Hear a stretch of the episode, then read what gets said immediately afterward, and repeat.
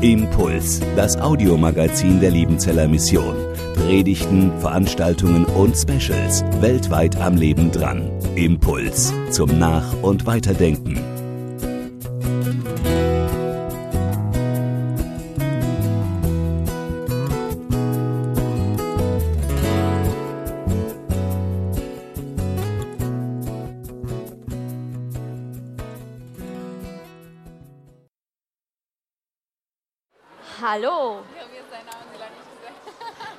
Wieder.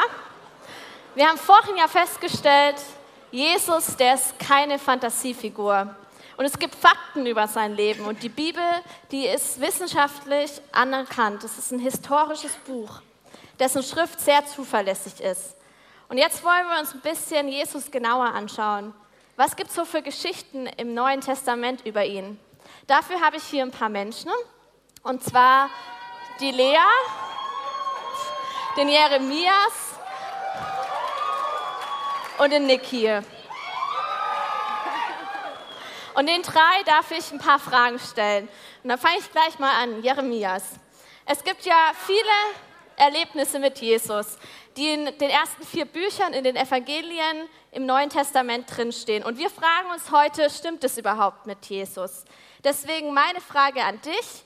Welche Geschichte zeigt dir denn, dass Jesus wirklich Sohn Gottes ist, der Retter, der auf die Welt gekommen ist?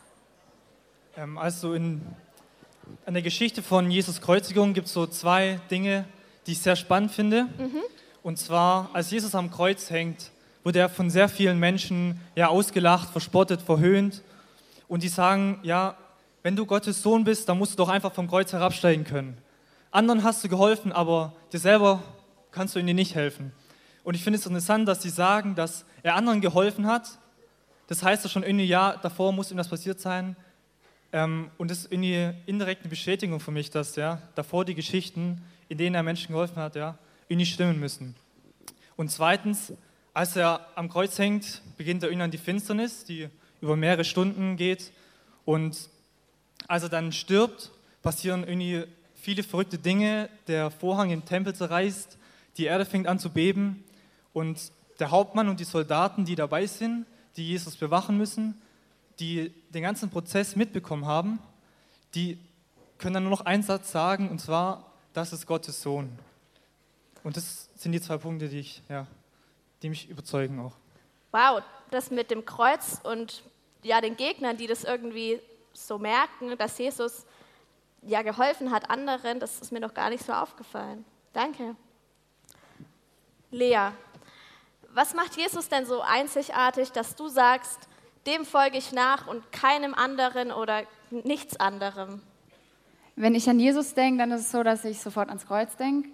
Ähm, wie Jeremias auch schon gesagt hat, die Kreuzigungsgeschichte. Und da jetzt halt erst Ostern war, habe ich mich auch so ein bisschen mehr mit dem Kreuz beschäftigt und was das bedeutet.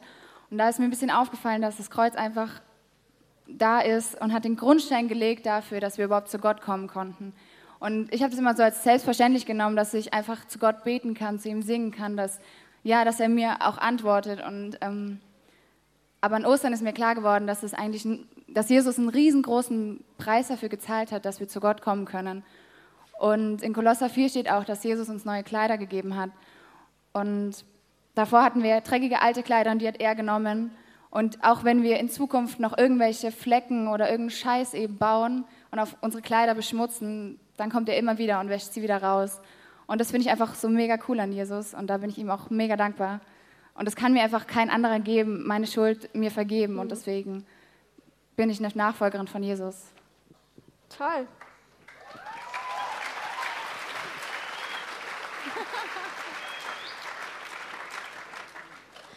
Niki, jetzt meinen ja viele Menschen, Jesus, ja, das war schon so ein guter Lehrer, der hat gute Werte vermittelt. Aber ein Gott, der für die Sünden der ganzen Welt gestorben ist, nee, also das kann nicht stimmen. Wie hast du in deinem Leben gemerkt, dass das mit Jesus stimmt, dass das wahr ist und er neues Leben schenkt? Ich hole ein bisschen aus, weil ich gerne viel rede.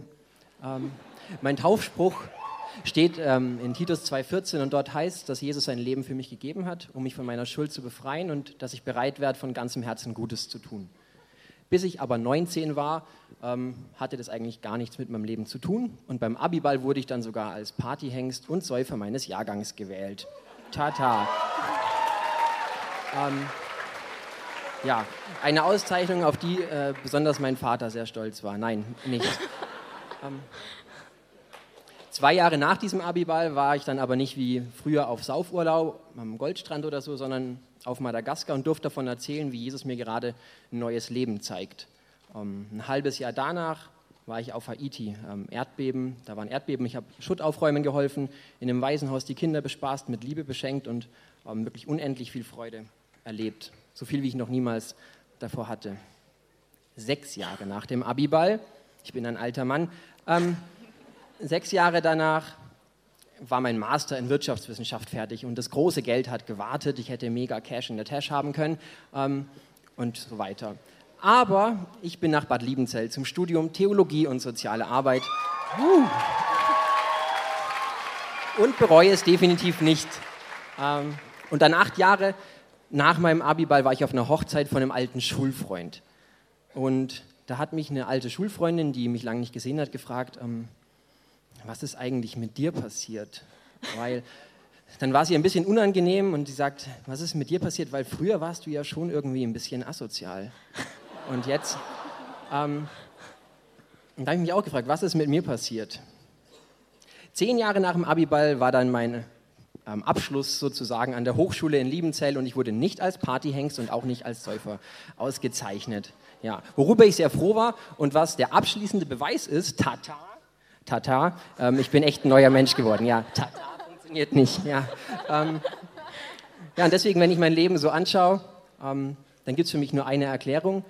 Jesus war nicht nur ein Lehrer oder so, dann hätte er gar keine Kraft, mein Leben so zu verändern, sondern ähm, Jesus war der Sohn Gottes, der heute die Kraft hat, mir ein neues Leben zu geben.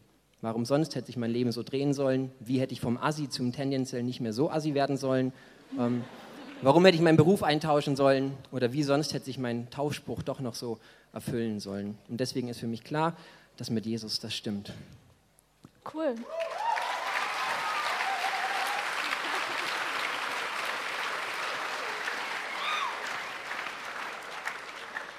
Jetzt gäbe es ja noch viel mehr Geschichten über Jesus, die spannend sind anzuschauen, aber dafür reicht heute unsere Zeit nicht. Aber hey, lies doch einfach selber mal nach. Du kannst immer wieder neue Aspekte über Jesus finden, wie bei so einem Wimmelbild, wo man auch nicht immer sofort alles sieht. Aber wir sehen auch schon jetzt, dass es sich lohnt, in die Bibel reinzuschauen, weil dann kannst du selber schauen, hey, stimmt es überhaupt mit Jesus? Außerdem lohnt es sich, andere Menschen zu fragen, Menschen, die Jesus nachfolgen, warum sie denken, dass das mit Jesus stimmt. Und ich glaube, es gibt nicht nur diese drei Menschen hier, die über ihr Leben mit Jesus erzählen können, sondern frag doch einfach mal deinen Jugendpastor, deine Jugendpastorin oder deinen Teamkreismitarbeiter. Vielleicht hast du auch Freunde, die an Jesus glauben. Frag die doch mal, warum denkst du, dass das mit Jesus stimmt? Danke euch drei, dass ihr hier wart und meine Fragen beantwortet habt.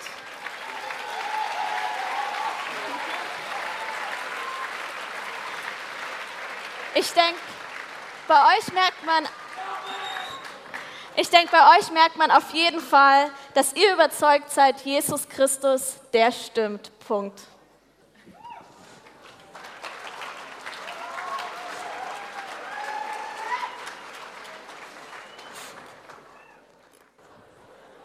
Hallo. Da bin ich wieder.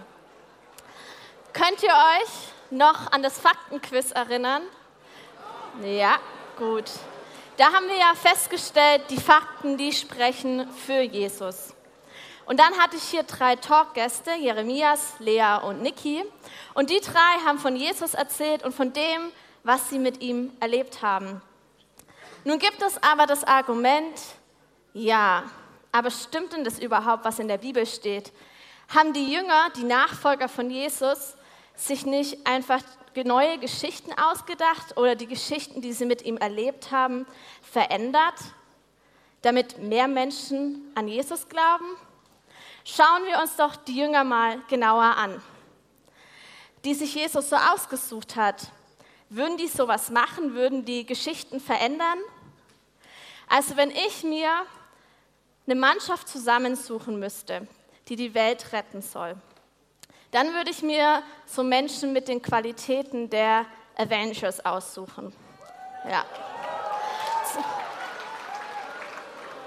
Zum Beispiel Captain America. Charmant, quasi unbesiegbar und ein echter Anführer. Oder Dr. Bruce Banner alias Hulk. Unendlich stark, ja, pff, grün und ein echter Prellbock. Oder Tony Stark alias Iron Man. Intelligent, erfinderisch, Multimilliardär. Qualitäten, die diese Welt retten könnten. Courage, Stärke, Macht, Geld und geballte Intelligenz. Aber wen sucht sich denn Jesus aus? Da wäre der laute Fischer Petrus mit einer großen Klappe, aber wenig dahinter. Der Zweifler Thomas. Der Verräter Judas, der es immer nur aufs Geld schaut. Die zwei Brüder, Jakobus und Johannes, die eigentlich die ganze Zeit damit beschäftigt sind, zu schauen, wer nun der Beste im Team ist. Und Johannes auch noch Teenager. Ja, und dann den Zöllner und Geldeintreiber Levi, den die Juden für seinen Job gehasst haben. Und zu allem Übel sucht sich Jesus auch noch Frauen aus. Ja. Also, ich, ich habe ja nichts gegen Frauen, ich bin ja selber eine. Aber vor 2000 Jahren hatten Frauen nichts zu melden. Ihr Wort, ihre Stimme war einfach egal, was sie gesagt haben. Die Welt, die wurde von Männern regiert. Und diese Frauen holt sich Jesus in sein Team. Und nicht nur diese Frauen, sondern Männern, Männer, die es nicht drauf haben. Männer, die immer wieder scheitern. Zum Beispiel Petrus, sozusagen der Captain America der Gruppe. Der behauptet dreimal, dass er Jesus nicht kennt, aus Angst. Und davor haut er noch schnell jemandem das Ohr ab.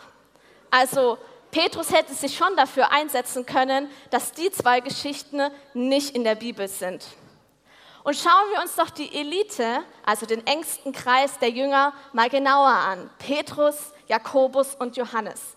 Was machen die drei an dem Tag, an dem es Jesus am schlechtesten in seinem Leben geht? Der Tag, an dem er realisiert, dass er, was es bedeutet, für seine Freunde zu sterben. Was machen die drei? Sie schlafen. Als Jesus im Garten Gethsemane Blut und Wasser schwitzt, als er betet und mit Gott ringt und sagt, gibt es nicht irgendwie einen Ausweg, dass ich hier lebend rauskomme, haben die drei nichts Besseres zu tun, als zu schlafen. Und nicht nur einmal, nee, Jesus weckt sie immer wieder auf und sie schlafen trotzdem wieder ein. Ich, ich bin ein ziemlich verträumter Mensch. Und meine Fähigkeit, ja, ich würde schon sagen, dass es eine Fähigkeit ist, ist, dass wenn ich mit Menschen rede und ich zuhöre, ich auch so aussehen kann, als würde ich zuhören, aber mit meinen Gedanken bin ich ganz weit weg. Ja? Es gibt eine Person, mindestens eine Person, die es aber checkt, wenn ich nicht zuhöre. Und das ist mein Mann. Ja. Und der ist natürlich traurig oder auch enttäuscht, wenn er mir irgendwas Persönliches oder Wichtiges aus seinem Leben erzählt und ich das einfach verpenne. Und ich habe mich gefragt, wenn mein Mann, der mich liebt, enttäuscht ist, weil ich nicht mitkriege, was er mir Wichtiges erzählt, um wie viel mehr muss Jesus traurig oder enttäuscht gewesen sein? Jesus, der beste Freund, der Chef, der Lehrer, der Retter und Gott dieser drei, Wie viel mehr muss er enttäuscht gewesen sein, dass die drei einfach verpennt haben? Wäre ich einer von den drei gewesen, ne? Ich hätte mich dafür eingesetzt, dass irgendwas anderes in die Bibel reinkommt. Sowas wie, boah, Jesus, dem ging es voll schlecht, aber wir haben ihm voll geholfen. Also wir, wir waren für ihn da, wir haben mit ihm gebetet, wir haben sogar ein Handtuch dabei gehabt für seine Tränen und für seinen Schweiß. Dann haben wir versucht, ihn abzulenken, wir haben mit ihm gekickt oder gezockt oder was auch immer Männer machen, um sich gegenseitig aufzumuntern. Sowas hätte ich schreiben lassen oder selbst geschrieben aber nicht das, was heute noch drin steht. Oder Thomas, der Schisser. Thomas, der sagt, also, dass Jesus wieder auferstanden ist, das glaube ich euch nicht. Ja, der war tot, wieso soll der jetzt wieder leben? Ich glaube das erst, wenn Jesus vor mir steht und wenn ich in seine Wunden meine Hände reinlegen kann. Und dann kommt Jesus und sagt, hey Thomas, hier meine Wunden. Und Thomas nur so, oh, hey, Jesus. Also wäre ich Thomas gewesen. Ne? Ich hätte sowas schreiben lassen wie, und Thomas glaubte schon damals unter dem Kreuz, dass Jesus nach drei Tagen wieder auferstehen wird. Apropos drei Tage. Jesus sagt seinen Jüngern dreimal, dass er verhaftet werden wird, dass er hingerichtet wird und danach wieder auferstehen wird nach drei Tagen. Und was machen die Jünger, als er verhaftet wird? Die kriegen die Vollkrise. Die verstecken sich irgendwo in Jerusalem, dass sie nicht verhaftet werden. Und als Jesus am Kreuz hängt und stirbt, ist keiner von denen da. Die einzigen, die unterm Kreuz sind, sind die Frauen, ja,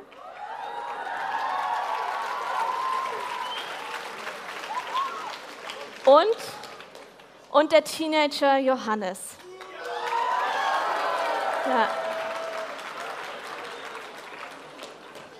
Warum, warum schreibt man auf, dass Frauen und ein Teenager unterm Kreuz waren?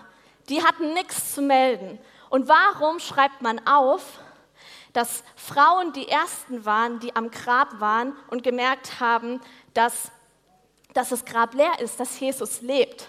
Warum schreibt man das auf? Warum schreibt man nicht, dass da Männer waren, die was zu sagen hatten, sondern warum schreibt man auf, dass da Frauen waren? Und warum schreibt man auf, dass die Jünger andauernd irgendwelche Fehler machen und sich daneben benehmen? Vielleicht, weil es die Wahrheit war? Vielleicht, weil es die Wahrheit ist? So hat es sich zugetragen. Und die Jünger sagen, wir sind nicht stolz drauf, aber wir haben halt diesen Mist gemacht. Wir sind nicht stolz drauf, aber wir sind auch keine Superhelden. Wir sind ganz normale Menschen mit unseren Schwächen und mit unseren Fehlern. Wenn ich mir die Geschichten dieser Jünger anschaue, dieser Chaoten, dann finde ich die Kritik schwach, dass man sagt, ja, die Geschichten, die wurden doch verändert oder neue Geschichten dazu erfunden, dass mehr Menschen an Jesus glauben, weil ich hätte ziemlich viele Geschichten verändert. Und wenn ich mir die Jünger anschaue, dann wird mir klar, dass das mit Jesus stimmt, dass er die Wahrheit ist. Denn kein vernünftiger, strategisch denkender Religionsgründer würde sich diese Nobodies für sein Team aussuchen. Aber Jesus, Jesus liebt die Versager. Jesus liebt die Grenzgänger.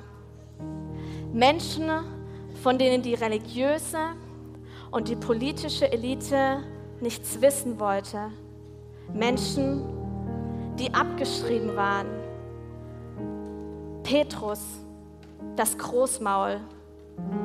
Jakobus, der Ruhmsüchtige. Johannes, der Teenager. Er liebt sie und er gibt sein Leben für sie. Und er liebt mich, egal ob ich heute glänze oder ob ich heute versage. Und er gibt sein Leben auch für mich. Das ist für mich die Wahrheit. Zu 100% beweisen kann ich das nicht. Ich werde nie beweisen können, dass Jesus wirklich auferstanden ist oder dass wirklich alles stimmt, was in der Bibel steht. Aber deswegen nennt man es ja auch Glaube. Aber es ist nicht dumm, an Jesus zu glauben. Dieses Argument zählt nicht. Denn die Fakten sprechen für Jesus. Sein Leben spricht für ihn. Seine Nachfolger sprechen für ihn. Und deswegen sage ich, Jesus Christus, die Wahrheit stimmt. Punkt.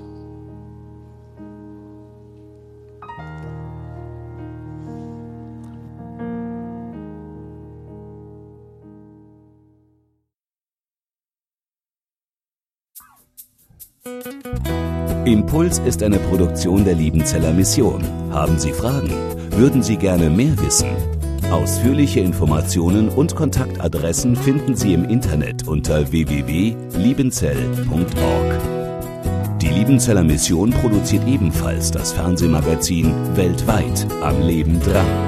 Informationen zur Sendung und zum Empfang gibt es unter www.weltweit-magazin.de.